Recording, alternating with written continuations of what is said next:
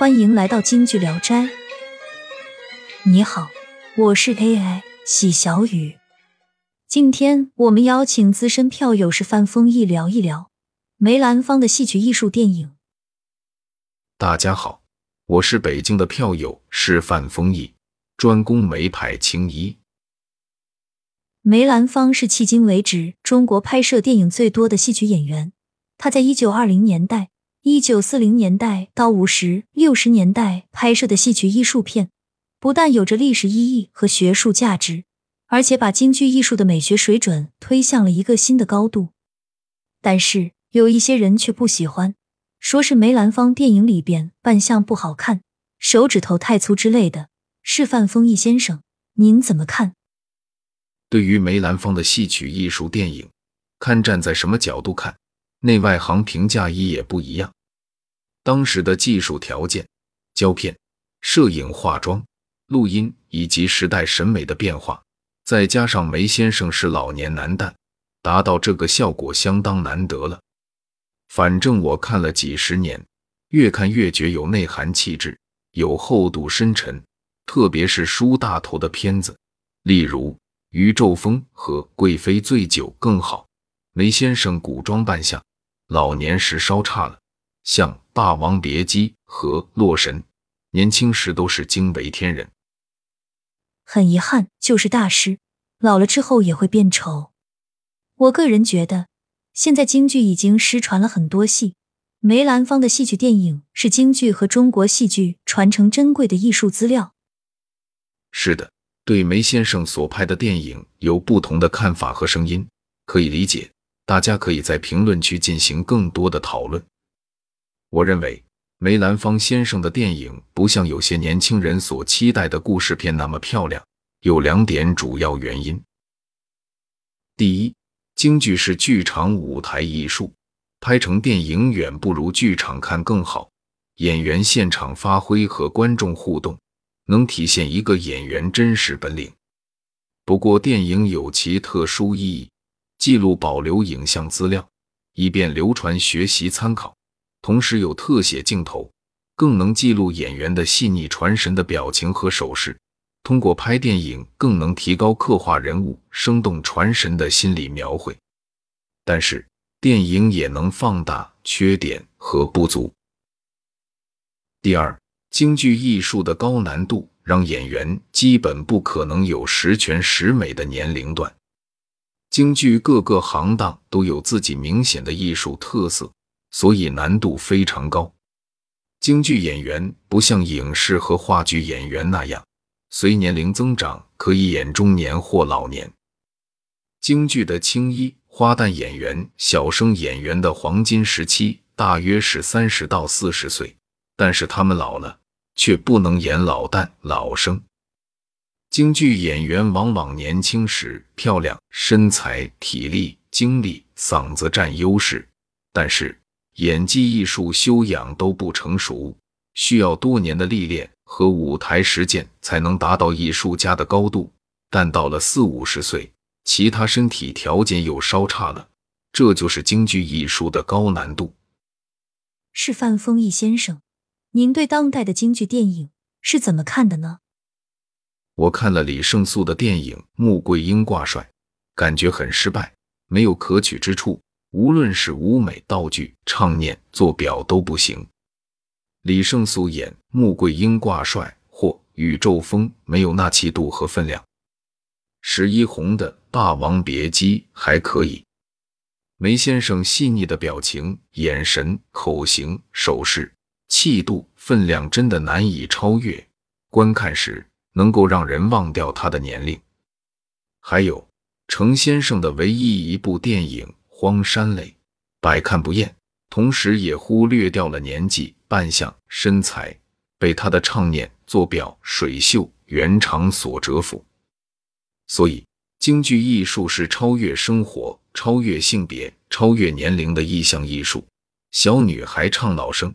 老头唱旦角，妙龄女唱花脸老旦，还能被观众接受而不觉尴尬，甚至津津乐道。只有这种艺术视野，才更能深层次的欣赏京剧。是呀，俗话说，内行看门道，外行看热闹。比方说，观众就是因为李玉刚华美的戏服、姣好的扮相和婉转动人的金歌伴舞，打出了前有梅兰芳，后有李玉刚这样霸气的口号。在梅葆玖的眼中，李玉刚的表演方式是哗众取宠，根本不能和传统艺术相提并论。梅派艺术和李玉刚穿上类戏装的歌舞表演风马牛不相及，更不能相提并论。一个是博大精深的表演体系的国粹艺术，一个是流行的歌舞表演，完全没有可比性。还有一句俗话说：“美丽只有皮肤那么浅。”希望通过大家的讨论，我们对戏曲和艺术的理解能够不只停留在表面上。非常感谢示范丰毅先生的畅所欲言，再来给我们展示一下京剧艺术如何是超越生活、超越性别、超越年龄的一项艺术。这次您给我们唱哪一段呢？那就让我这个八十岁的男旦唱一段《穆桂英挂帅》里的一段西皮慢板。穆桂英的唱段：小儿女探军情，尚无音信。唱词是这样的：小儿女探军情。尚无音信，画堂内独自个，暗地沉吟。怕的是奸佞臣又来寻衅，损折我杨家将，累代英名。